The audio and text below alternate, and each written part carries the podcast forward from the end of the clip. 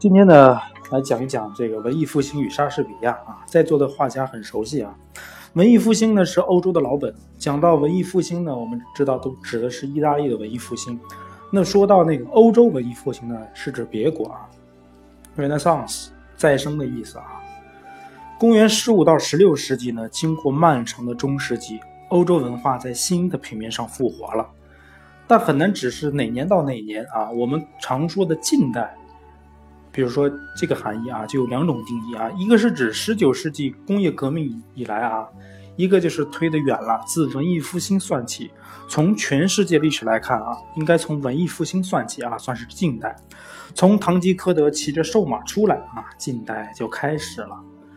拿这些观念啊、常识啊，可去看别人的理论啊，理论中呢有实用的，从知识谈现代啊，有非实用的，从审美谈现在。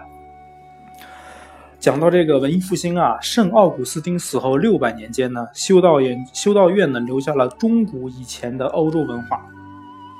欧洲文化这个文化胡子呢，还是在西方这个虎穴中，但敲醒唤醒文艺复兴的人呢，则是意大利的但丁和英国的乔叟啊。我们讲文学史啊，肯定要扯到历史。公元一四五三年，君士坦丁堡被攻陷，希腊的文化人呢就逃到了意大利啊。然后呢，就把意大利呃，把希腊文化艺术带到了意大利啊。这份很厚的礼物，就是后来文艺复兴的种子。当时呢，哥伦布发现美洲，德国已经有了印刷厂，意大利呢已经会造纸啊。这个李约瑟曾经论证过啊，中国的火药和马蹄铁摧毁了欧洲中世纪的封建王朝啊。但是造纸术呢，意大利这个时候已经学会了啊。欧洲对世界产生了新的看法、新的观念，整个欧洲弥漫着政治文化的种种新问题，造成了空前的思想活跃。新的疑问形成新的答案，新的解答行诸于印刷和传播啊。与此同时呢，蒸汽机推动了产业革命，印刷机推动了文艺复兴啊。因为当时有这样的社会需求啊，所以思想空前的活跃，进一步推动了文艺复兴。那为什么发生在意大利呢？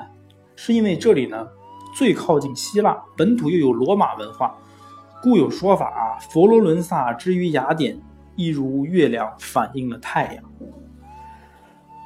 那讲文学史呢，我们讲谁好呢？我想啊，讲马基雅维利啊，讲阿里奥托斯奥阿阿里奥斯托啊，以后去旅行前呢，要好好读那国的书啊，了解熟悉以后才去啊，这样才有收获啊。马基雅维利啊，一四六九年到一五二七年啊，是佛罗伦萨人，三十岁不到呢，就出任了佛罗伦萨共和国的秘书，于是呢，常出使外国和法王路易十二的宫廷，与意大利主教、军事领袖这个。西萨布奇啊，现在也翻译成这个凯撒伯基亚啊，谈判啊，这个凯撒伯基亚就是之前达芬奇就是被这个凯凯撒伯基亚雇佣啊，后来呢，马基雅维利被政敌所政敌所害入狱，晚年呢隐在小村子里写作，他最重要的作品《君主论》，拿破仑、拿破仑呐、希特勒都爱读。我可以大胆的说啊，人类中最有独特性格的就是马基雅维利。他怪在这个判断力啊，对观察力非常敏锐，但办起事情来非常率性，老老要人做坏事，自己却不做坏事啊。他自称是人类的公共秘书，所谓风声雨声，声声入耳，家事国事事事关心啊，指的就是马基雅维利啊。他呢是个怪杰，你们翻翻世界伟人的词典啊，耶稣、苏格拉底、柏拉图等等等等，马基雅维利总是位列其中。他的《君主论》呢，讲韬略，讲权谋，与中国兵法比呢，更赤裸裸地谈论权力与统治。中国人嘛，讲权术啊，讲权谋，有这个遮羞布、幌子、大旗。但是马基雅维利这些全不要，直截了当的讲权力。中国的圣人啊，教人做好事，自己不做；马基雅维利呢，是教人做坏事，自己不做啊。他就事论事的那一套呢，与理想主义截然相反啊。他写这个。西萨王背叛上帝，毫无怜悯，蛇蝎心肠。啊，西萨就是我们刚才讲的这个意大利主教啊，军事领袖。他说他这个应受报应啊，蛇蝎心肠。另一篇章呢，又奉西萨为统治者的楷模，大加赞赏啊。马基雅维利搞什么名堂？出尔反尔，很有趣啊。说穿了，他讲了两个层次的老实话：一，西萨是坏蛋、恶棍；二呢，要做统治者，不像西萨那样做，你做不成。西方的拿破仑、俾斯麦等寡头啊，都以马基雅维的理论为然。一切理论，凡要如此做，不如此做，都是或大或小、或远或近的理想主义。马基雅维的理论呢，是人和事实际如何的。从这个观点看啊，霍布斯、柏林布洛克啊、休谟。孟德斯鸠都可以说是马基雅维的学生。我以培根论他最为中肯。培根说：“我们十分感谢马基雅维利，他写出了人所做的事，而不是因人应该做的事。”啊，这个是很厉害的啊！这当然是俏皮话。我对马基雅维的如何评价呢？马基雅维的观点或办法应该看作一种反讽。你和政治恶魔周旋，你要知己知彼。你讲实际，我比你更实际。你同恶人打交道，要恶过他的头才行。中国古代的所有军事斗法都是马基雅维利的遗录啊！向来他们以为他们向来呢，以为这个马基雅维利公开宣扬恶，以恶治恶。我认为呢，他是反讽啊。讲完这个马基雅维利，我们讲这个另外一个人啊，阿里奥斯托。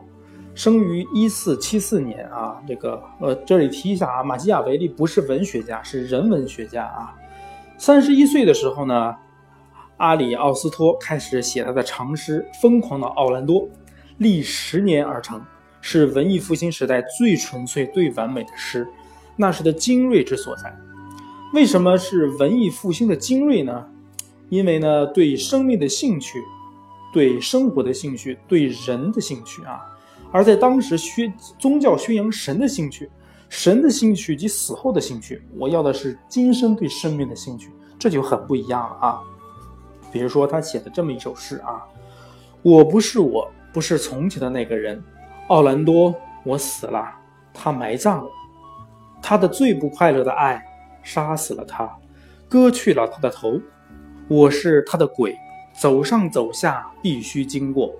这个痛苦的、漫长的峡谷，成为一个范例，一个定则，给别人看，给那些把真诚放在恋爱上的蠢人看啊！这是阿里奥斯托失恋后的诗句的大意啊，口气呢很像莎士比亚。莎士比亚受他的影响啊，拜伦呐、普希金呐都受他影响。阿里奥斯托啊是浪漫主义的祖父，我小时候读他的书啊就喜欢他。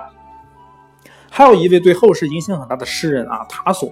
生于一五四四年，多情。他的一本名著叫做《被解放的耶路撒冷》啊。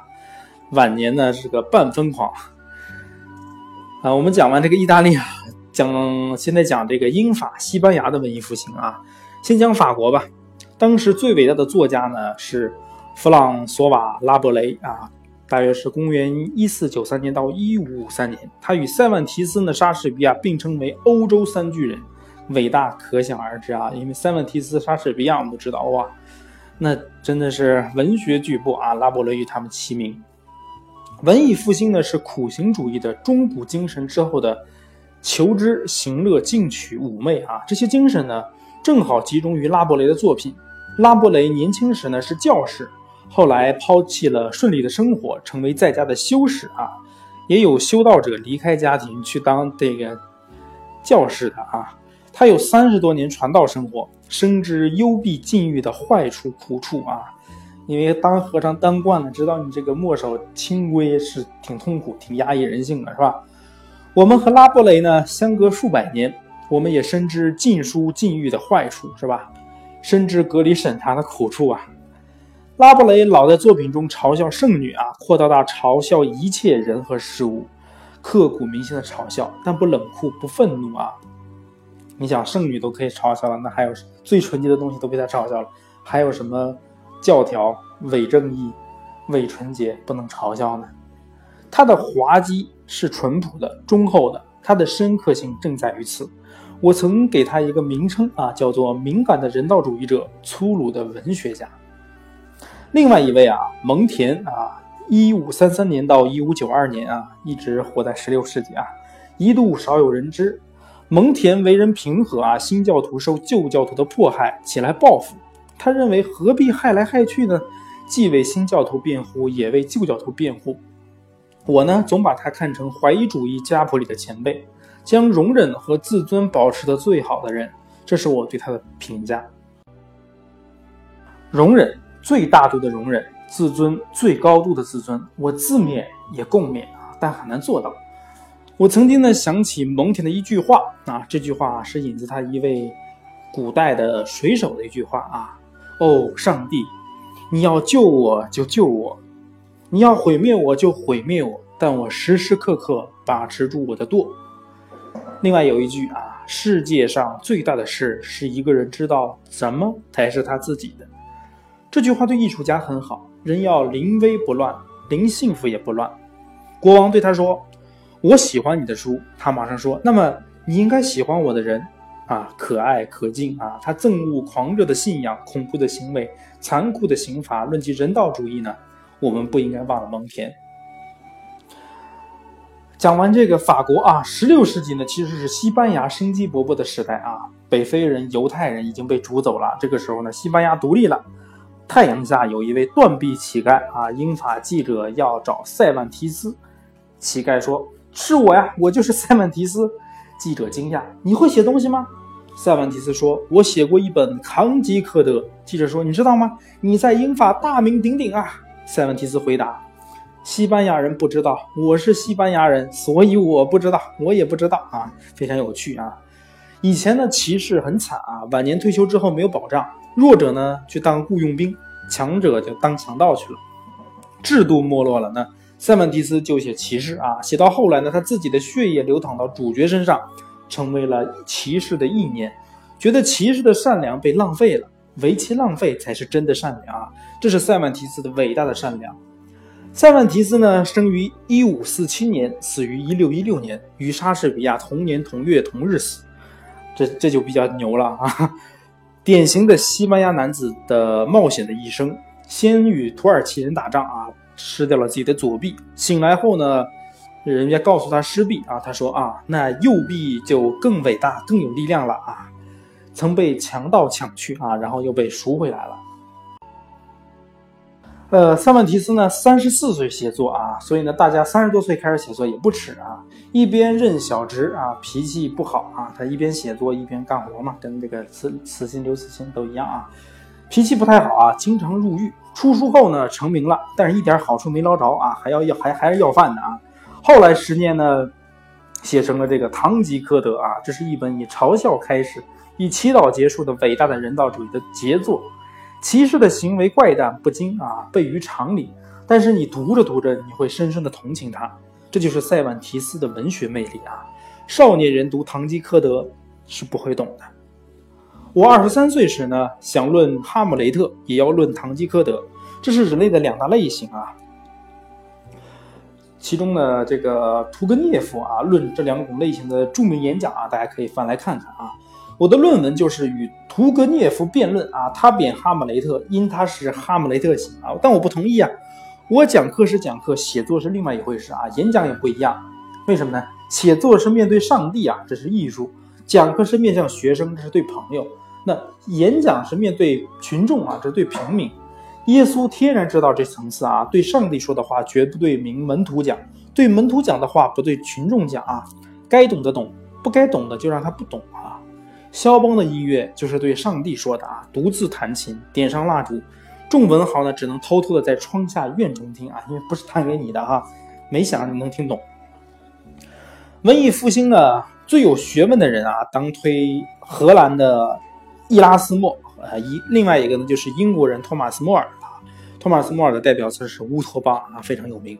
这个伊拉斯莫呢，现在也很有名啊，因为在荷兰有伊拉斯莫大学，然后还有一个著名的欧洲有个著名的奖学金，就是伊拉斯莫啊，鼓励学生国际交流的。当时的人很重视知识啊，狂热的追求知识。伊拉斯莫呢，曾经得到教皇和各国国王的请教，他以拉丁文写作，作品作品宏富啊，最著名的有《愚人颂》，讽刺世俗的众生，一出七版啊。什么缘故呢？我以为每个世俗的人都喜欢。骂世俗的书啊，以此认为自己不俗啊。越俗的人越喜欢，是吧？骂的，因为自己做不到啊。听听这个也挺爽啊，标榜一下自己，我很不俗。莫尔和伊拉斯莫是朋友，英国的文艺复兴呢，随着随着莫尔入座而来啊，英国人他比莎士比亚早了大概一百年啊，与马基雅维利同辈儿，是英国文艺复兴的先驱者。莫尔呢，不是乌托邦的初想者啊，最早的构想者是柏拉图的《理想国》。文艺复兴的可爱呢，是前可见古人，后可见来者啊。后现代其实也可以文艺复兴吧。我们发现了宇宙，又发现了基本粒子，这两大发现呢，应该能产生新的文艺复兴啊。但是科学跑得太快，人文跟不上了哈。这悲剧呢，是忘记了古人的人文传统啊，而且抛弃了啊。所以呢，现在其实我们应该好好的翻一下科幻小说，你说是吧？有科学的影响在里面啊。现在的知识爆炸啊，炸死了人性。故尼采当时就责怪启蒙运动啊，说这个理性扼杀了人性。英国的文艺复兴的散文作家呢，我们讲完这个，还有另外一位啊，就是罗伯特·赫里克啊。以前的整个欧洲啊，欧洲啊，正宗的写作、正规写作都要用拉丁文，可是16世纪但丁以拉意大利文写作，英国人呢以英文写作，都发掘了本国的语言。在英国呢，伊丽莎白女王是个好国王啊，说的是一世啊，现在是二世啊。这个好国王呢爱文学，在意大利呢有美第奇家族啊，也支持啊。当时的这两个伟大的文艺赞助者至关重要啊。在英国为什么那么多大作家啊？国王就喜欢这个伊丽莎白女王。在意大利没事儿，有人赞助啊，美第奇家族赞助了很多人。伊丽莎白女王登基前呢，已经有两位诗人出现了啊，他们是托马斯怀特和沙里伯爵。他们是以英文写诗四行诗很有名，后来呢又有西德尼以及斯宾塞啊。西德尼写诗散文兼学者和旅行家，他的诗变呢是呃诗人卫乎艺术的妙文，他的十四行诗集有些雕琢啊，但不失恳挚。斯宾塞呢是英国文学史上的大师，少年时已经翻译这个比特拉克啊，第一部诗集叫做《牧人的日记》啊，献给西德尼，死后呢葬在了西敏寺啊。未呃未尽乔草之墓啊，代表作是《先后》，呃，比喻繁复不易懂啊，写武士巨龙，影响到后来的米尔顿呐、蒲伯呀、济慈啊等等，都受他的影响。伊丽莎白在位时呢，又有雷利爵士啊，然后呢，德雷顿、本琼生、培根等等等。所以呢，讲莎士比亚之前呢，我们要先讲讲英国的两位伟大的文学家，一个就是本琼生啊，这个 Ben j e s Ben Johnson 啊。大概是一五七二年到一六七一六三七年，他比莎士比亚呢小八岁啊，两个人当时是好朋友。他当过兵，二十多岁呢，与伶人为友啊，多做讽刺剧，如每人都在他自己的滑稽中啊，Every man in his humor。上演时呢，莎士比亚支持他的里面一个跑龙套的演员啊，培根啊，Begin，一六一五六一年到一六二六年是个政治家、法学家，同时又是哲学家和文学家。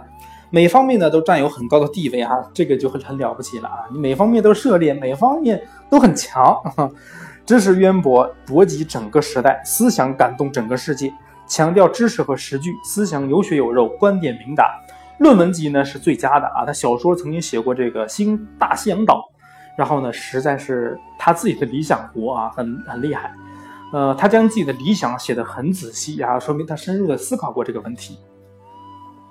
他的格言啊，短句非常出色啊，我们都非常喜欢引用他的话啊，呃，我也喜欢引用他的话啊，与他别扭啊，侃大山哈，好像我的私人好友一样。那讲完这些，我们来讲这个莎士比亚。莎士比亚呢，其实值得讲四个小时、八个小时啊，但是呢，这是文学史通论啊，这个讲文学史呢，只能以后慢慢来啊，准备足够，下功夫才能讲啊。莎士比亚其实碰不得啊，研究莎士比亚的书。早就成了图书馆了啊，太多了，永远都发掘不完。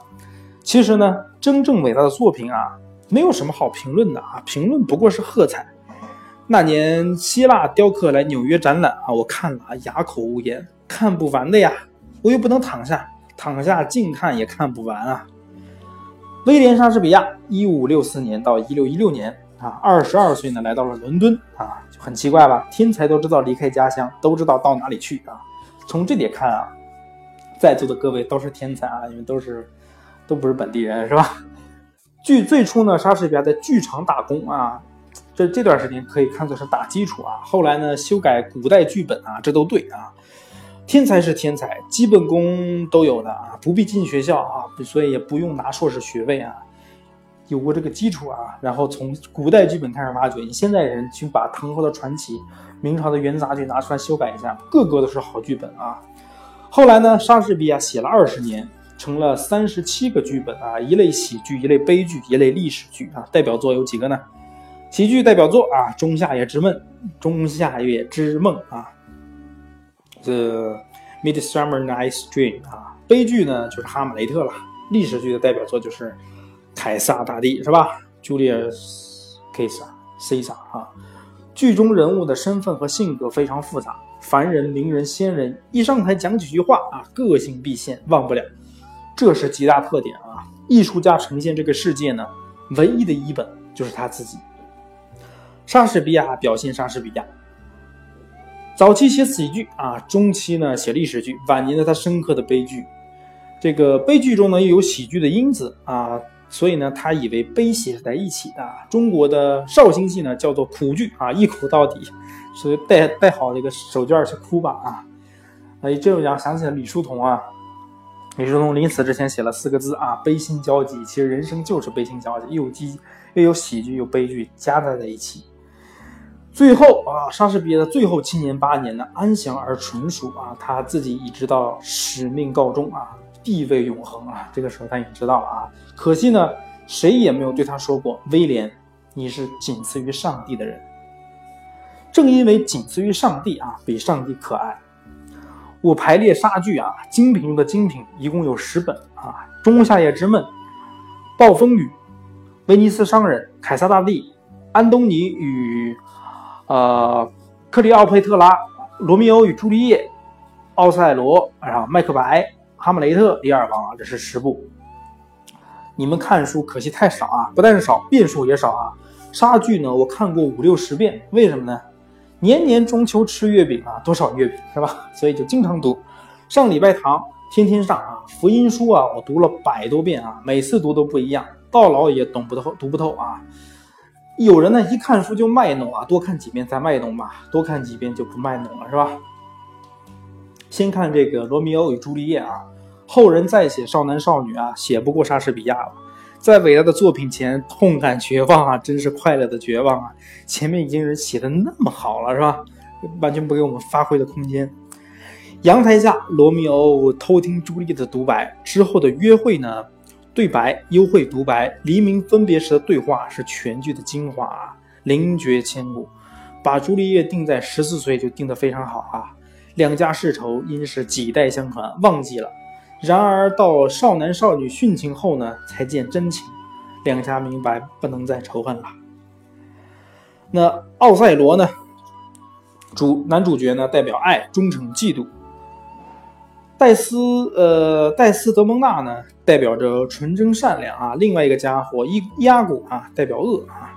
戴斯德蒙纳当众辩白爱英雄一段啊，非常精彩。伊阿古说坏话的技巧之高超啊，戴斯德蒙纳至死不明真相啊，死而无怨啊。其实呢，瓦格纳少年时候写悲剧啊，就发现全部杀光了啊，只好鬼魂上场。爱与死是最接近的啊，最幸福的和最不幸的爱都与死亡接近。那不三不四的爱呢，倒是与死不相干，是吧？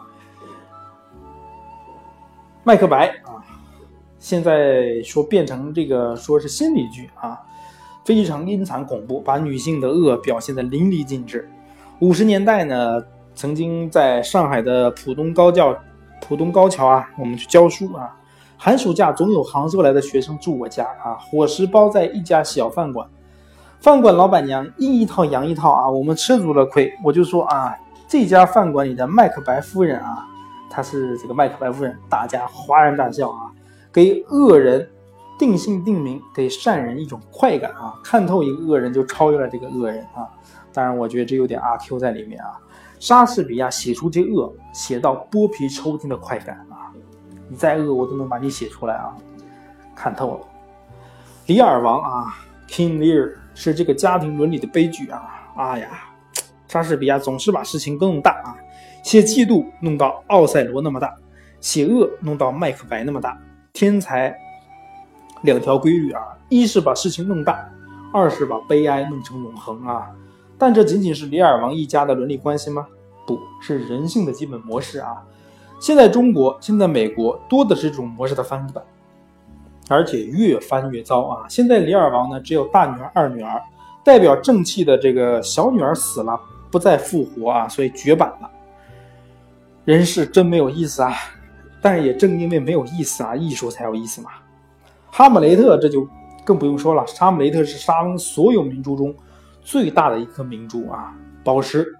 全世界文学名著少了哈姆雷特不敢想象啊。凡生于莎士比亚之后的文学家都再三熟读哈姆雷特啊，当然中国例外啊，中国人都喜欢啊。现在可能有国学者喜欢研究国学，但是世界文学，嗯，真的不太懂，说实话啊，就。光记着研究中国的《甄嬛传》了，是吧？到了老年呢，莎士比亚似乎把郁结心中的哲学观点都放在了丹麦王子形象上，但仿佛对哈都是哈姆雷特啊，而不是沙翁所言。你们看原著啊，哈姆雷特和人的对白写与他自己的独白啊，完全是两种词令语调。这是剧作者莎士比亚在遥控啊，是莎士比亚与哈姆雷特。血肉相连，但又离得很远，远远的遥控啊！许多作家都喜欢死乞白赖的这个赖在角色身上，喜欢靠角色来说自己的话，用这个准则对照大批的著名文学家也不例外啊。可是莎士比亚、普希金、托斯妥耶夫斯基、福楼拜、斯汤达、哈代、巴尔扎克这些人，这些大家从不和剧中人发生暧昧关系啊。哈姆雷特是莎士比亚精神上的儿子。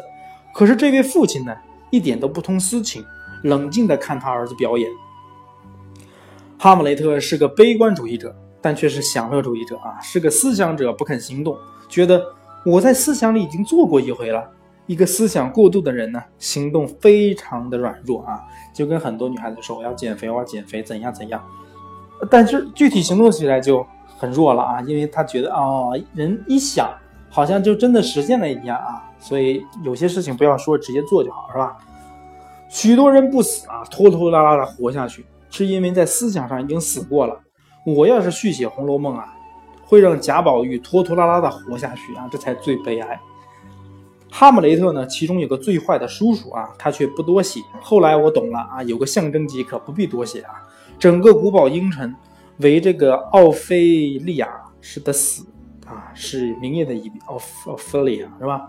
白色和绿色，思想多而行动少，悲观而享乐啊，这点其实最吸引女性了啊。但爱上这种人呢，注定悲剧啊，不会有结果。林黛玉爱上贾宝玉就是这样，是吧？悲观而享乐的贾宝玉。而他写到这个霍拉旭啊，真是伟大了啊！哈姆雷特这个人呢，身边一定要有霍拉旭这样的人。哈姆雷特对任何人说话都不正经啊，挑剔疙瘩，但对这个霍拉旭却是句句实话，心照不宣。不是霍拉旭伟大，不是哈姆雷特伟大，是莎士比亚伟大呀。欧美人喜欢狗啊，我喜欢霍拉旭。啊，我们介绍这么多啊，有有有有人问我啊，哪本译本最好看啊？中译沙本呢？我以为最好看的是朱生豪啊，译成全集啊。现在朱生豪也有名了，朱生豪也是写情书的高手啊。他跟他女朋友啊，后来他老婆写的那些情书啊，的确还不错啊，大家找来看看。那么今天讲莎士比亚和文艺复兴就讲到这里啊，下期再见。